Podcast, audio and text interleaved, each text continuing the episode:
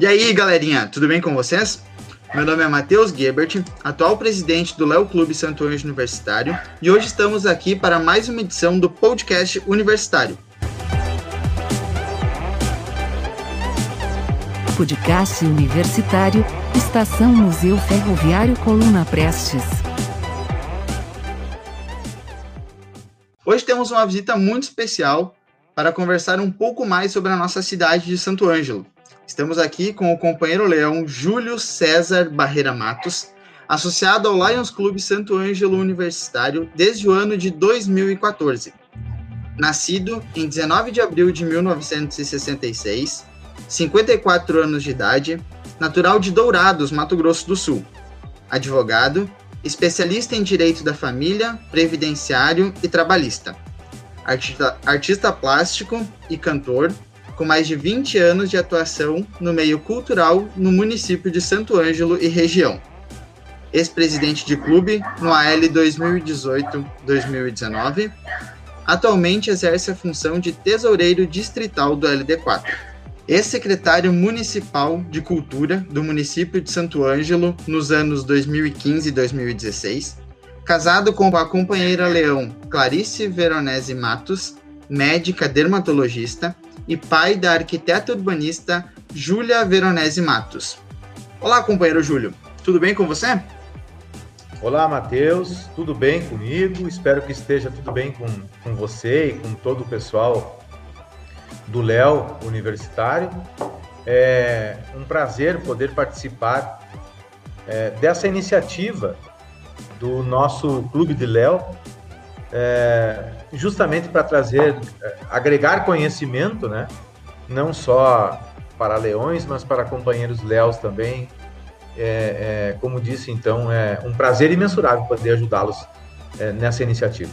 Hoje o nosso tema, então, será a Estação Museu Ferroviário, local histórico do nosso município e uma das mais antigas edificações da nossa cidade, construída em 1918 e inaugurada em 1921. O que mais pode contar para nós sobre esse ponto histórico do nosso município? Mateus, uh, a estação Museu Ferroviário de Santo Ângelo, como bem tu disseste, é uma das mais antigas edificações do nosso município. E por conta disso, tem um valor histórico inestimável. Como tu disseste, o início da construção foi em 1918 e a conclusão e a inauguração das obras ocorreu em 1929.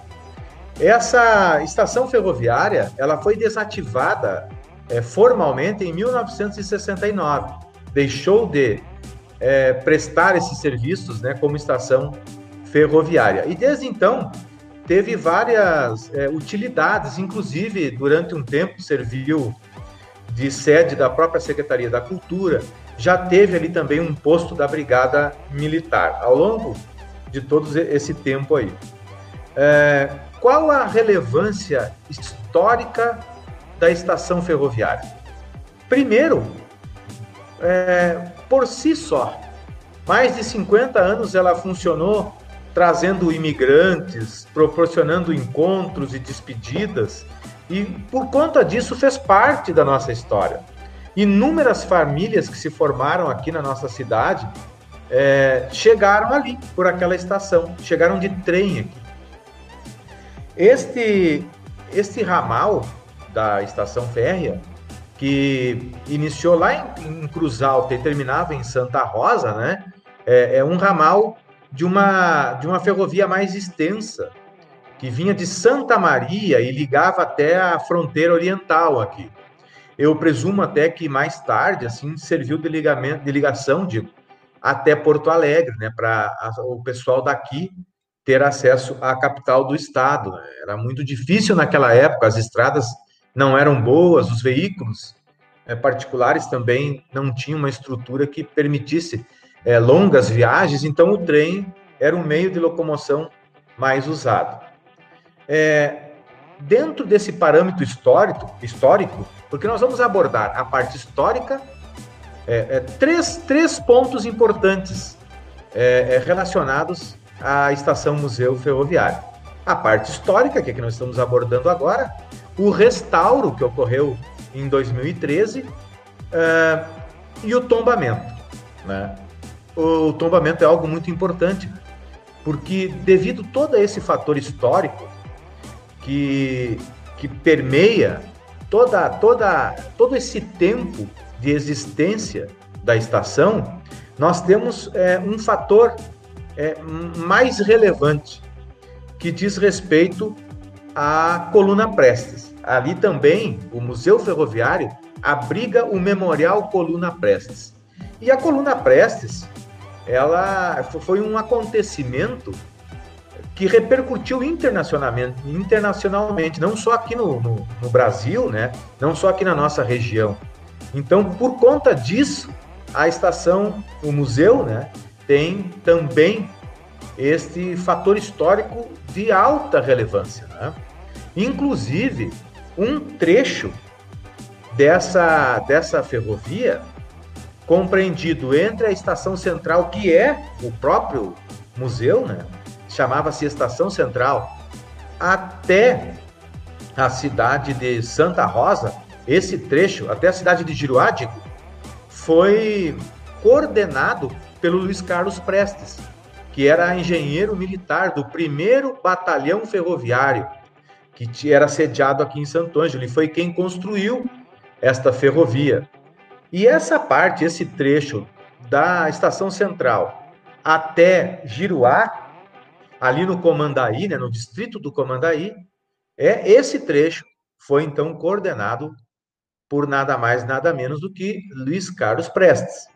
É, independentemente de toda a questão ideológica que, que permeia essa questão da coluna Prestes, é, e são opiniões diversas acerca dos acontecimentos, né? independente de qualquer coisa, a coluna Prestes é um fato histórico de alta relevância.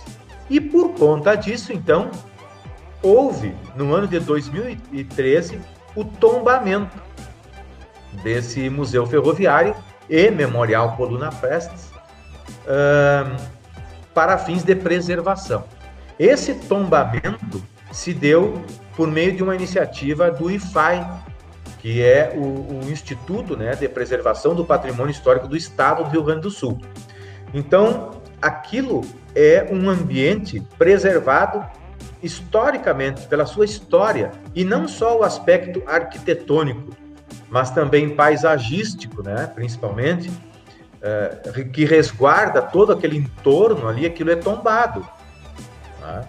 Então, devido a todas essas questões históricas, é que ocorreu o tombamento. E é bom nós é, ressaltarmos que aqui em Santo Ângelo existem somente quatro imóveis tombados, definitivamente, que é a, a, a estação férrea ali, né, o museu é, ferroviário, a, a Capela Verzeri, o Museu Municipal e a Prefeitura Municipal. Esses são os únicos quatro prédios tombados aqui na nossa capital missioneira. Existe uma série de outros imóveis também de relevância histórica, arquitetônica e paisagística, cultural principalmente, que são relacionados numa lista de imóveis é, inventariados. Isso quer dizer que eles são passíveis de tombamento, mas os únicos tombados são esses que eu citei. infelizmente, a nossa sociedade ainda não aprendeu a, a, a valorizar essa questão da preservação da história, da cultura, né? E ocorre que esse espaço estava muito degradado. É, a edificação estava com alguns problemas estruturais. Os, existem dois vagões históricos, um mais antigo, outro mais moderno um pouquinho. E eles estavam também em situação assim é, precaríssima. Né? E Toda aquela área ali da, da estação ferroviária compreende ainda uh, a Casa da Guarda, que é uma edificação que tem mais ao lado. É, também tombado. Tudo aquilo ali foi tombado. Então, em 2013 ainda, se deu início a um processo, então, de restauro de, de, de, de todo aquele ambiente, não só da questão arquitetônica, mas também a parte paisagística, o gramado, é, o piso dos passeios, os pisos é, externos, né? Foram todos modernizados, assim, com piso intertravante, aqueles é, é, que são permeáveis, né? E isso se deu por meio de uma articulação entre a, a Secretaria de Cultura aqui do município, da época, e o Ministério Público Federal, é, com o apoio incansável do doutor Osmar Veronese, que é o procurador da República aqui, ele disponibilizou uma verba por meio justamente do Ministério Público Federal para iniciarmos esse restauro. Inicialmente foi feito o cercamento, é, a, a toda a modernização e revitalização dos passeios, os pisos externos, portanto, né? É, e isso ficou pronto já em meados de 2016. Foi inaugurada esta parte da obra. A obra estava prevista para três etapas. Né? A, a segunda etapa seria, então, o restauro dos vagões e da própria edificação. E, posteriormente, um projeto luminotécnico. Todo esse projeto de restauro foi é, realizado, foi levado a efeito em parceria com o curso, curso de Arquitetura e Urbanismo da, da URI, com o apoio da professora Thaís, que era coordenador é, do curso de, de, de, Arquitetura e Urbanismo naquele, naquela época, e ela então disponibilizou o staff lá de, de alunos, né, de acadêmicos, que desenvolveram esses projetos.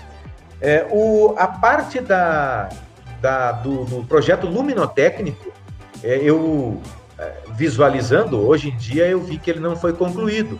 Pelo menos não na forma do projeto. Porque previa uma iluminação muito moderna em LED, valorizando eh, as linhas arquitetônicas do prédio, e isso não, de fato, não existe ainda, né? Mas percebe-se que o restauro é, é, trouxe um efeito visual muito bonito, a parte paisagística é, é bem resguardada, os vagões foram todos remodelados, agora, mais recentemente, né?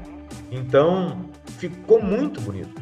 E nós temos, então, que, que, que adquirir esse senso de preservação da nossa história, porque é, isso é muito importante nós sabermos do nosso passado, primeiro para alicerçar o nosso presente e depois também para projetar o, o nosso futuro. E é, é, é essa consciência cultural que a nossa sociedade ainda não adquiriu, essa maturidade cultural nós ainda não temos. Não se, muitas pessoas dizem: "Ah, mas a preservação faz tombamento de prédios, onde de, de, de, de casas, prédios, enfim, edificações, onde poderia o progresso se instalar com grandes edifícios, né? é, é, estabelecimentos comerciais. Eu, eu acho que uma coisa não interfere na outra. É, o progresso não precisa é, ser predador, destruir a nossa história. Nós podemos crescer em outros locais, basta que tenha um planejamento para isso. Tem que ter é, é, vontade para fazer isso, iniciativa, né? O poder público tem que é, regular isso. Não precisa uh, que as despesas sejam custeadas pelo poder público. Nós podemos chamar a iniciativa privada para trabalhar nisso e ter, obter lucro, sim. Porque nós podemos explorar a parte cultural, a parte histórica, pelo turismo, né, pela valorização da cultura. Mas para isso nós temos que adquirir em nós este senso de preservação da nossa cultura, da nossa história e Basta ver o estado em que se encontra o nosso museu municipal hoje. Felizmente, eu vi notícias de que vai começar agora um, um projeto de restauro do museu. Aquele museu guarda objetos assim de altíssima relevância cultural, histórica, não só para Santo Ângelo, mas para a região. Uh, então nós, nós precisamos valorizar isso. Só que a cultura, ela infelizmente não, é, é, o poder público não tem olhos para a cultura, né? Claro que hoje, no momento que nós estamos vivendo, é lógico que nós temos que priorizar outras coisas. Nem vamos adentrar nesse, nesses critérios, né? mas eu acredito sim que nós poderíamos é, melhorar essa nossa essa nossa consciência assim, né, de preservação do patrimônio histórico e melhorar isso para gerações futuras, né? É, eu quero que Santo Ângelo cresça e progrida é, tanto quanto qualquer outra cidade da região, né? Nós já fomos polo regional, regional. Santo Ângelo era desenvolvido é, muito mais do que outras cidades da região. Era tido como, falei, um polo é, regional, né? E hoje é, perdeu um pouco essa condição em relação a outros municípios. E nós podemos crescer, basta que nós tenhamos planejamento e saibamos preservar esse nosso patrimônio. E a estação museu ferroviário, eu acredito que ela tenha uma importância muito grande que nós mesmos, a nossa sociedade não reconhece isso. É porque, como eu disse, muitas coisas aconteceram ali naquele local. Para muitas famílias, para muitas pessoas, que acabaram resultando no, no desenvolvimento, é, inclusive econômico, do nosso município. Né? Era uma fonte de desenvolvimento econômico. Então, nós temos que aprender a preservar essa, esse nosso patrimônio. As gerações futuras é, precisam adquirir essa consciência da preservação, porque só a partir do momento que nós é, é, respeitarmos e preservarmos a nossa cultura, a nossa história, é que nós vamos fazer com que outras pessoas também é, é, visualizem essa grandiosidade que é a cultura, que é a história, e venham visitar a nossa capital missioneira. Desenvolver o turismo, a parte cultural, tu é, é, promove emprego e renda com, com projetos de cunho cultural, valorizando artes cênicas, música, né, dança, enfim, é, artesanato. É, e eu acho que isso é pouco desenvolvido aqui, né, infelizmente. Mas eu acho que nós temos condições, sim, que de, de, de no futuro, né, explorarmos assim com mais é, consciência todas essas questões históricas do nosso município. E o museu eu encontrei é, como motivo para vir aqui falar para vocês, é, justamente porque ele engloba não uma, uma questão histórica específica, né? Como a questão jesuítico-guarani, por exemplo, lá na, na, Praça Pinheiro Machado, né? que é o nosso centro histórico lá. Né? Isso tem uma relevância também mundial, né? mas é específico sobre o período jesuítico-guarani. Né? É, e ali não. A, a, estação ferroviária, ela, ela diz respeito a, a, a todas as etnias, né? uh, os imigrantes que vieram para cá, chegaram por ali, né? É, a, a, a, a, nossa gente aqui foi formada principalmente por pessoas que chegaram ali, é, de trem, constituíram aqui suas famílias, e hoje é, encontram-se os netos, os bisnetos dessas pessoas morando aqui, também formando família. Então, eu enxergo na estação Museu Ferroviário essa, essa, esse valor inestimável do ponto de vista histórico e cultural. E por isso fiz questão de vir aqui falar para vocês é, sobre esse espaço, né, que, como eu disse, abriga ali também o Memorial Coluna Prestes. É mais ou menos isso que eu tinha para falar para vocês, até porque se nós fôssemos abordar mais especificamente questões históricas, ainda que somente ali da Estação Museu Ferroviário e Memorial Coluna Prestes, nós poderíamos ficar um dia inteiro aqui conversando. Mas agradeço a oportunidade, Matheus, e fico à disposição para qualquer questionamento. É, é, quando o senhor falou ali da, da questão de que Santo Ângelo foi um polo econômico, né? É, a gente tem muito isso na própria visão da estação. Porque na história a gente sabe que a estação foi um dos principais motivos do desenvolvimento econômico de Santo Ângelo. Porque a gente tinha as pessoas que vinham pelo trem trabalhando, paravam na cidade, se hospedavam por trabalho e injetavam na economia do município. Assim Exatamente. como outras pessoas vieram e aqui ficaram. Que nem mesmo foi relatado. Hoje tem filhos, tem netos, tem muitos familiares de pessoas que chegaram através da estação ferroviária de Santo Ângelo. Exato.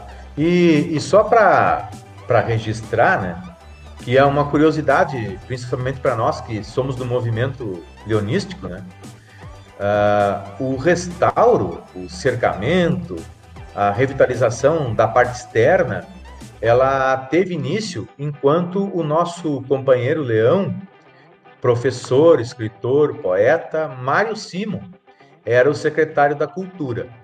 E eu ocupava o cargo de coordenador na época, da Secretaria da Cultura também. Posteriormente, é, em 2015, nós fizemos uma, uma, uma troca. O Mário assumiu o meu cargo de coordenador e eu assumi o cargo de secretário municipal da Cultura. E foi quando tive a oportunidade né, de acompanhar as obras de restauro ali da, da estação museu até a conclusão é, da, dessa parte externa, né, do cercamento. E outro ponto que eu acho que merece nós, nós é, registrarmos aqui, Matheus, é, eu sempre me posicionei contrário ao cercamento. É, porque eu acho que aquela, aquilo deveria ser aberto para as pessoas entrarem, visualizarem, olhando assim aquilo cercado, parece um lugar proibido, um lugar é, com, com acesso restrito, né? Mas eu acabei é, é, sucumbindo à ideia, a, a, a, minha ideia de não cercar, né? Acabou sucumbindo pelos argumentos de todos os envolvidos, inclusive do Ministério Público, né? Por conta de, do vandalismo. É, inclusive, era comum nós termos que chamar os bombeiros para apagar incêndio, ou nos vagões, ou na própria casa da guarda, que era ocupado por é, consumidores de, de, drogas, né, que se reuniam da madrugada ali e acabavam ateando fogo, não sei se por conta do frio ou por qualquer outro motivo, e não apagavam, e aquilo acabava pegando fogo, nós tínhamos que chamar é, os bombeiros. E pichavam, e quebravam uh, muitas, uh, muitas peças que compõem a parte paisagística, pedras que muitas pessoas é, olha, isso é uma pedra, eu vou chutar, vou tirar daqui.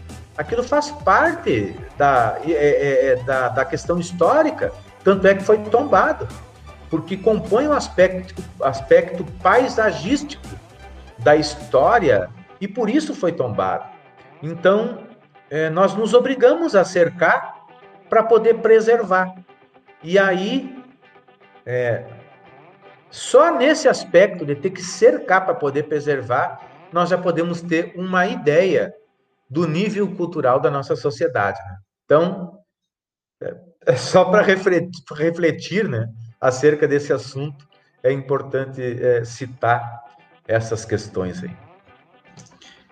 Realmente, a, a questão do cercamento pode ter sido vista por alguns como um ponto negativo, mas eu acho que foi sim um ponto positivo no fim das contas, porque, como relatado, a depredação do ambiente ali era muita. O pessoal não valorizava, o pessoal ia, fazia festa, fazia junção ali ao redor, pichava. Então, tipo, isso com o tempo prejudicava o ambiente. A gente via que ele estava se deteriorando nas mãos de todos, digamos assim, né? Então, foi um, um momento bem importante, eu acho, sim. É, foi falado agora de novo sobre o tombamento, né, uh, do museu ali. O que significa dizer que foi tombado? É, o tombamento é, vamos dizer assim, o grau máximo de preservação é, é, histórica. Né? A partir é, da portaria de tombamento, que nesse caso a portaria 046 do IFAI foi que deu início ao tombamento, lá em julho de 2013. É claro que a portaria que determinou o tombamento em julho de 2013 foi um ato solene. Né? As questões técnicas para o tombamento começaram muito antes.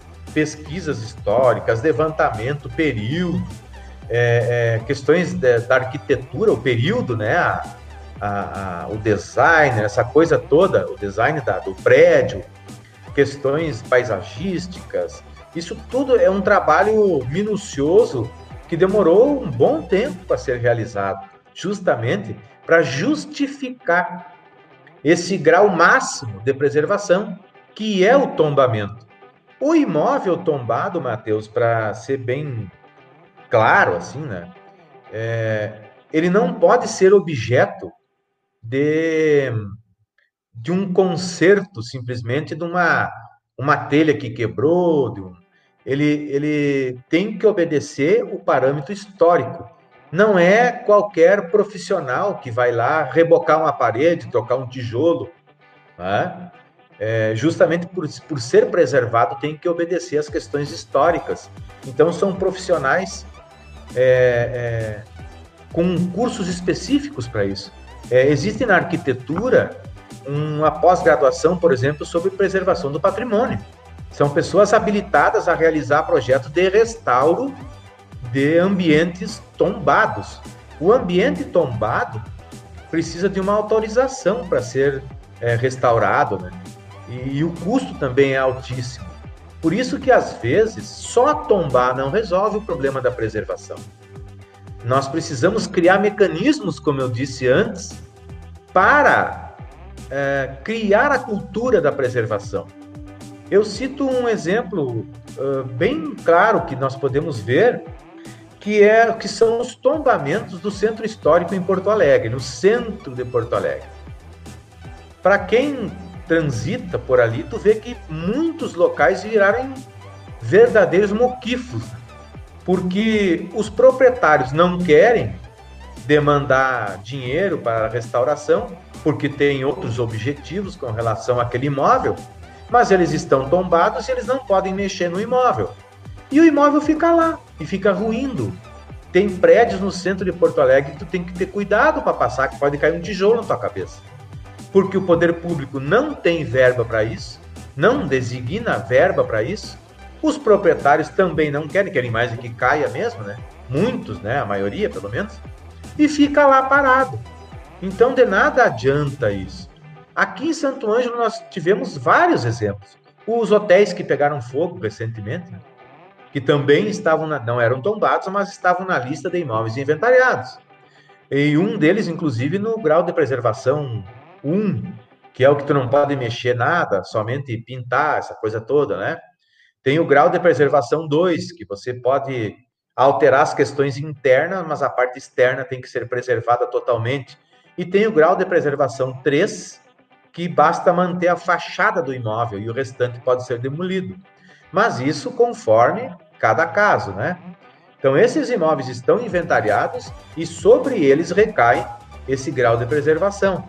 Aí o proprietário que não tem interesse em restaurar, acaba deixando, ele acaba ruindo e uma hora cai mesmo, ou pega fogo. Né?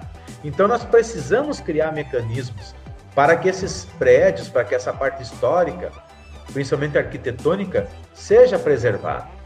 Eu vou dar um outro exemplo, Matheus, se me permite, não sei se tem tempo ainda.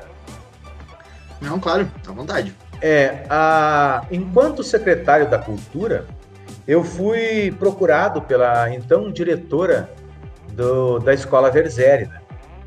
E ela pediu que eu fizesse uma visita lá para ver a Capela Verzeri, que é um imóvel tombado, lindíssimo.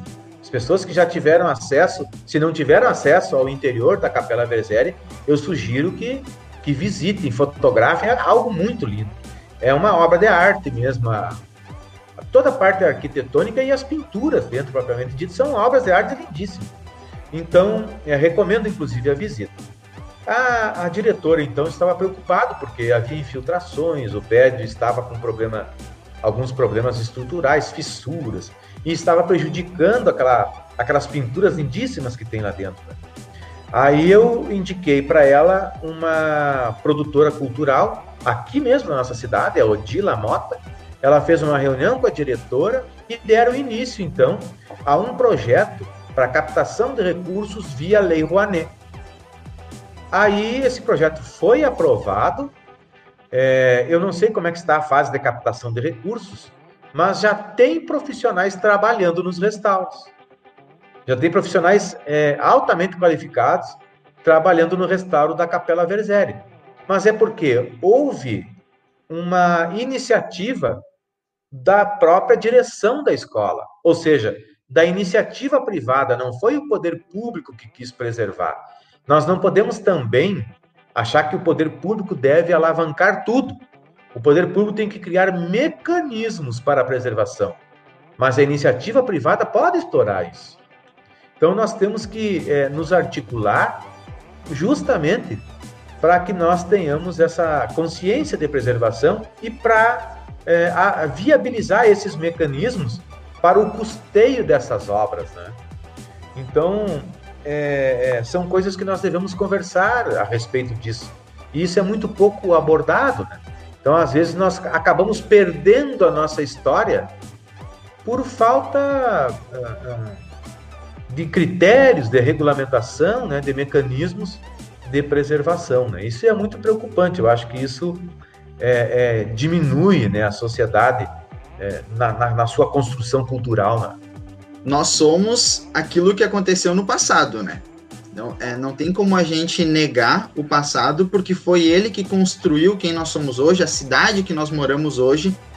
Então, são fatores que realmente a gente tem que levar em consideração e cuidar. A exposição é, do museu, hoje, conta com mais de 300 objetos, inclusive. Entre eles móveis, maquinários, fotografias uh, e um telégrafo. Muitas pessoas não sabem, não conhecem um telégrafo, né? Mas dentro do museu, este é um dos tantos itens que tem para o pessoal apreciar e conhecer, saber da nossa história. Então, realmente é um ponto que cabe se visitar no nosso município todo esse movimento histórico que é feito não é feito em vão. Muitas pessoas lutaram para a gente conseguir tombar, para a gente conseguir manter, para a gente conseguir desenvolver uh, esse ponto turístico do nosso município, né? E cabe a nós valorizar isso hoje e trazer para as pessoas que não conhecem uh, o fato e convidar elas a irem lá conhecer, irem ver como funciona, como é como era, né? Porque esse é o principal objetivo. Exato. Ah, até eu, eu aproveitando a tua deixa, eu esqueci de, de mencionar, né? Que o, o, o Memorial Coluna Prestes, quando ele foi criado ali na estação Museu Ferroviário, ela trouxe também uma obra de arte. É, esqueci o nome do artista agora, mas consiste naquele material, um metal cilíndrico, né? É, é, no, no, centro ali do terreno, é, deve ter uns 6 a 8 metros de altura, que mais ou menos simboliza ali a, o caminho traçado né, pela coluna Prestes, e ele é iluminado internamente, né? À noite fica muito bonito. Inclusive, quando foi feito esse projeto luminotécnico lá pelo pessoal da arquitetura da URI na época, é, havia uma, um, um, no projeto, né, alguma iluminação direcional ali que valorizava ainda mais aquilo, tanto interna quanto externamente. Era muito bonito. Eles fizeram um, uma apresentação para nós em 3D, assim, ficou lindíssimo. Só que não sei agora em que pé anda as obras, se parou, se não parou, o que, que faltou se falta verba, se não falta verba, essa coisa toda que infelizmente o poder público às vezes. Mas se bem que as verbas eram do Ministério Público Federal. Mas é, já está bonito. Mas o projeto teria valorizado ainda mais se fosse concluído o ambiente. Com certeza, é, o que era e o que é hoje é inegável que é, é outro ambiente, né? O, o, local é outro, o clima é outro. A gente tem um ponto muito bonito aí na cidade que vale observação. Então, para quem se interessa, pessoal, é... o museu ele fica aberto das 9 às 12, das 14 às 17. Quem quer vir a Santo Ângelo, conhecer o museu, é convidado. Vai ser muito bem-vindo. Pode entrar em contato, agendar a visita, que com certeza é uma experiência que enriquece a, a história e os nossos conhecimentos. Então, muito obrigado pela participação, companheiro Leão Júlio. Muito obrigado por todo o conhecimento que nos foi exposto hoje, muitas curiosidades que a gente é, descobriu e que com certeza algumas pessoas vão querer continuar pesquisando e saber um pouco mais sobre o assunto. Então, pessoal, esse foi o nosso podcast universitário. Muito obrigado a todos que nos ouviram e lhe esperamos em nossas próximas edições. Fiquem atentos e até a próxima!